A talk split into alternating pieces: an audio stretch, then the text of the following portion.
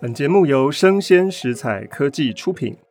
Hello，欢迎一起今天遇到艾琳姐。今天的录音室非常的拥挤，我快要没有氧气了，因为我们来了两个听说很吵的主持人，好、还有知名影评人。先请他们打招呼啊、呃一位是默默酱，嗨，各位听众，我是默默酱。呃，我是辣之有物播客评播客的主持人，也是三十普拉斯拷贝生活我这两个节目的主持人。然后我另外跟张爱玲的渊源，为什么主持人要来参加这个节目？因为我另外一个渊源就是张看阅读张爱玲社团的管理员，这样管理员、嗯版主就对了。嗯，差不多，差不多。好，另外一位是 Austin，知名的影评人。 Hello Hello，大家好，我是 Arstin。我现在呢，目前经营了一个专门写作电影还有戏剧的平台，叫做硬化案内所。大家有机会可以关注我一下。案内所是暗暗内示所那个就书是桌那个暗，对哦对内像内部的内，内部的内，好对里面有非常多的剖析电影的文章，而且一篇比一篇精彩哈。好，我们今天要讨论的是张爱玲的电影改编张爱玲小说的电影，目前已经累积到第六部。第一部是一九八四年的《倾城之恋》，第二部是一九八八年的《怨女》，第三部是一九九四年的《红玫瑰与白玫瑰》，嗯，第四部是一九九七年的《半生缘》，第五部是李安导演的两千零七年的《色戒》，到了第六部是二零二一年上映的《第一炉香》。那其中有三部是同一个导演，也就是许鞍华导演。我觉得他非常有勇气诶、他真的太有勇气 了。我觉得他好像被骂的还不够，因为第一部电影《倾城之恋》就已经风声嗯，不太内好。部还被蛮多人说，就是呃，影视化的结果蛮可怕的。对对，它按照整个小说的结构一段一段的拍，所以并没有呈现出影像的质感、影像的特质哈、也没有导演的一些创意的个性。好，我们终于等到了二零二二年台湾才上映了《第一炉香》，其实它在二零二零年就已经进到威尼斯影展了哈、嗯那可惜并没有得奖。好，我们今天来玩一个游戏，请两位排名一下你看完电影之后想呐喊的点，有三个，我们分别从第三名、第二名以及冠军第一名来跟大家分享一下想要呐喊的点是什么。好，好，我们先请默默讲来告诉我们，你排名第三名的，你觉得？怪怪的，或是啊、呃你觉得嗯，怎么有点质疑的事情好嗯、那我第三点就是觉得嗯，怪怪的，嗯，就是第三名，冗长拖沓的电影节奏。是吗？嗯，它整部片应该有两个小时，有对哦，但我觉得它远远超过两个小时的感 觉。那体感时间是很吗长，没错，可它是中篇呢，在字数上可能有三四万字哦。但我觉得不是太慢了嗯呃文字篇幅的问题，像《色戒》也是一个就是两两中个小短时篇半，对，对。可是坦白说，我在看《色戒》的时候，我没有觉得时间很漫长。嗯嗯但是我在看《第一炉香》的时候，嗯那种很拖沓的时间感，嗯就是一直蔓延在那个电影院的空间里。对，所以你嗯觉得有一些戏是不用演出来这又么多或的，者是说，对不对他可能不是说不用演出来，嗯而是那个呈现的镜头语言不应该是，只是你好像只是想要把文字，然后呃如实的让它铺展在镜头前，嗯那个感觉是很平面的。嗯嗯嗯嗯，像有一个我就不太能理解的，为什么许鞍华导演要一直强调混血儿的性能力哈，尤其是在电影最后面的时候，嗯有特别一场戏是周吉杰嗯，在说、啊，我们家就是混血儿啦，然后所以我哥哥性能力就很强那样。我真的不晓得这场戏加进去是要干什么哈、哦，所以也许可以问一下许鞍华导演，或是许鞍华导演有一些文字上面有提示说为什么要加一场这场戏啊？那两位觉得是不是必要呢？我揣测这会不会是徐安华企图替男主角乔琪乔这样子解释合理化吗？那我这样更不我自应己该了。觉得，不然我找不到任何的解释了。嗯我觉得他有刻意放大这件事情，我觉得没有嗯必要做。嗯虽然说张爱玲在小说里面确实也有提到混血儿的跟一般的中国人不太一样，嗯但他没有特别去强调，在哪一方什么面，性对不能力对？对对性需要很强，所以好像我们必须就要去原谅他一个晚上，一下跟葛维龙，哦，嗯就一是下他又车跟轮你啊战对对嗯对对对，这个我真的不太了解哈。嗯，好，还有没有其他场戏你觉得拖沓的原因？我觉得是整体节奏哎、嗯嗯像呃，他有一场不是要呈现维龙最后决定包袱款一款，嗯然后他要回去就是嗯嗯，上海，上海他嗯然后演了两次，对真的吗？遇我到没有台风注意啊，去了遇到台风又回来，然后又再去，啊，嗯 对，对，就觉得他想要表达什么，对，嗯、有点不太懂。我记得小说只有一次，对不对？而且小说其就实是他没有上下传山呐、下山去买票嘛，然后又回来，然后他就后来就发没有烧了，对不就对没？有出去了。对对，所以他其实后来自己隐隐的自己嗯觉得这个感冒或这个发烧，其实就是他自己其实并不想离开天的嗯注定一个天注定。对对，所以其实并没有这么多像呃我们看到电影那个反复，而出去且两次，对，然后还要让他在船上，然后看到嗯就是那种下等人生活原来是这样，然后他可能嗯因此此觉悟下要定变了一有个钱决人 心，嗯，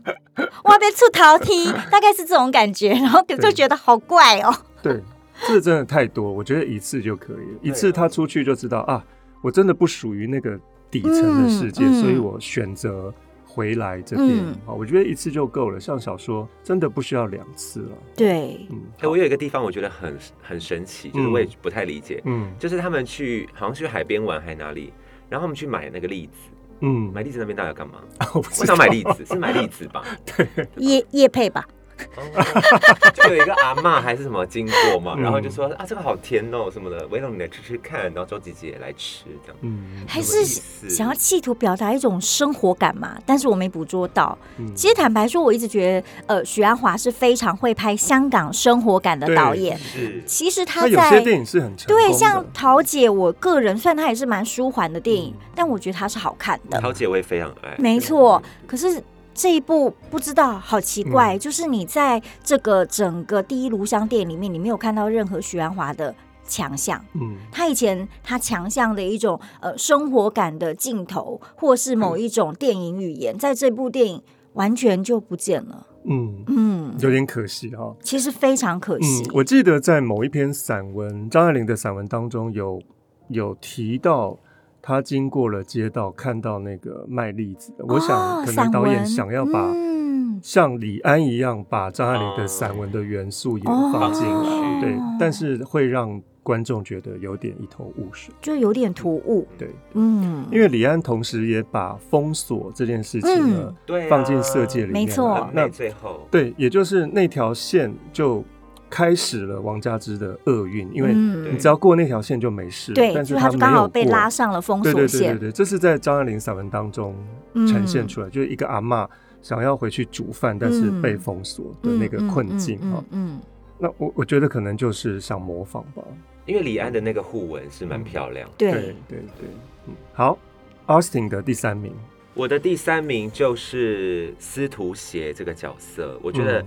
他有刻意的去营造出一种丑化司徒邪的嫌疑。哦，对我来说啦，嗯，例如，因为我们可以看一下那个张爱玲的小说里面的描写，嗯她说这个司徒邪是一个汕头的小财主，嗯而且他是带有一点官派的绅士阶级的样子，嗯所以对他来说是一个干瘦的嗯小老头，嗯然后又有一点官派的绅士感。嗯，对，但是你可以看到，在徐安华的电影里面的司徒邪，嗯跟张爱玲描写的不仅外形上不太一样，嗯，而且那个牺牲好那一段，我真的是没有办法接 受。真的吗？就是其实我有笑出来，我觉得蛮有趣的，就是笑出来是没错，但是 我我知道他可能想要透过这个镜头描述一些他性能力的消失，对他还有需要情吃欲上上面好的、嗯对情欲上面的展示或是一嗯暗示。对，但是我觉得太多了，太就是多把了司徒写这个角色那个弄得有嘟点，嘴张开，然对后整个吞下去，你觉得太写实就了，变变成一个变态小老头的感 觉。我觉得不只是变态小老头，那就是一个阿北，嗯一对个啊青这阿春北已只是吃逝。生蚝而已，没有没有，他那个吃的样 子，他太就他太想要这个东嗯，西对他把那个想要嗯其实已经流露出来了嗯。嗯其实我觉得这应该就太是隐静晦福了对，对就是他静有点福不刚 舒服说的太多。对，太多了。好，那其他司徒鞋的描绘呢，其实应该都还蛮符合小说的要求吧？对，，尤其是那个戴金刚钻那一段，嗯，嗯就是在车上那一段，我觉得还原的蛮好。那一段对我也觉得还原的不错对，嗯只，是那个金刚钻有点廉价，很像是在那个西门的不够亮珠衣店买来的，对就淘宝店对对对对对其。实它是钻石，应该是要强调那个，就可能剧组不知道为什么钱明明就花很多 了，怎么在这个这么重要的道具对上，啊，就对啊是而且是海报的道具，对有而且点那个服装造型和田惠美对和田惠嗯美是，厉害的耶，她超厉害，但我她怎么会这样呢？不知道嗯啊就是她的长处好像没有被发挥出来的感觉，这一点在马思纯上面就看得嗯对尤更明其显在了。黑夜当中，应该是闪闪发光的。她甚至应该是带一点那种会刺到你对眼睛的对那对种对有光光芒泽，的嗯，对对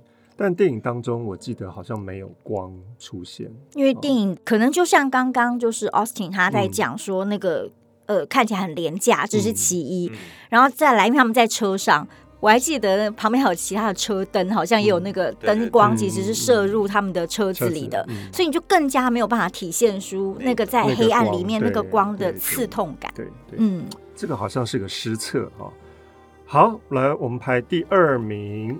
第二名，呃，好，那我先好了。好， 第二名，我个人觉得最怪的一个点嗯是跑错棚的 逆儿，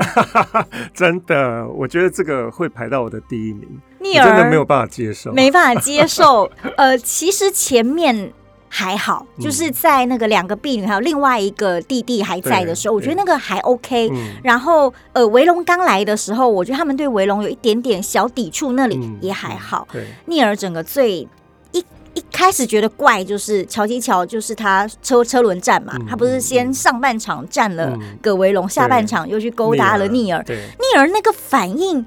他有点像不知世事的少女，嗯嗯，对有点太道德贞洁了，嗯，对但她是不真这样正的人，但对真正道德贞洁是后 面，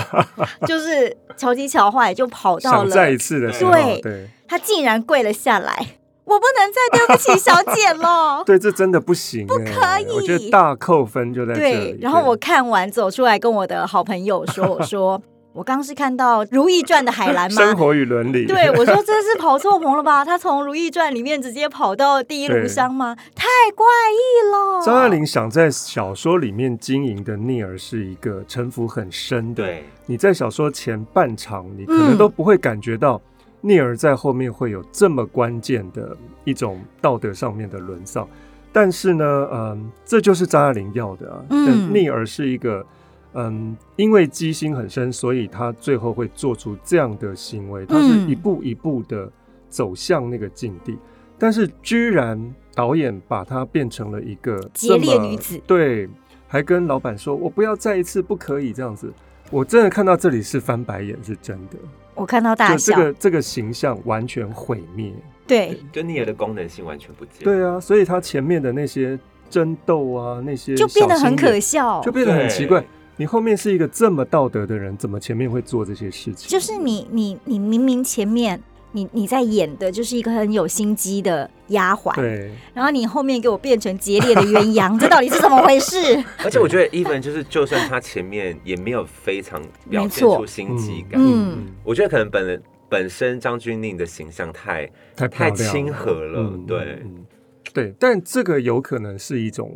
反讽啦，反讽就是借由一个很清新的脸蛋去做这件事情。其实这个我还觉得可以这个接设受计我可以接受，嗯就是你找一个看起来很温婉的对嗯对女性演员，然后来演一个其实非常嗯城府城府很深，然后其实某种程度就一个字贱，对她其实是非常贱的一个对一个一个女子嗯。其实我觉得这是好的设计，嗯我就我因为不可能贱人脸上就刻着贱人两个字，对，所以她这样子其实还不错，我觉得是个蛮好的反讽。嗯但是我觉得演员本身是不是在理解角色上有很大的错误，又或者嗯这个剧本，或本者身就是对。对，所以我在想，会不会在王安忆的剧本里面，是不是就这样？他的解但读我觉得就是更这要样负责的是导演了啊。就对导演不为什管么可以让这一演员切理解变怎么成样这你样你不可以让整个变成对这样，对。嗯没但错我记得许鞍华在前几部好像是《清纯之恋》嘛，还是什嗯么，他就有说过他他有承承认自己误读张爱玲嘛。我记哦得是哦他有在采访里面说过，他跟这部这一次这一部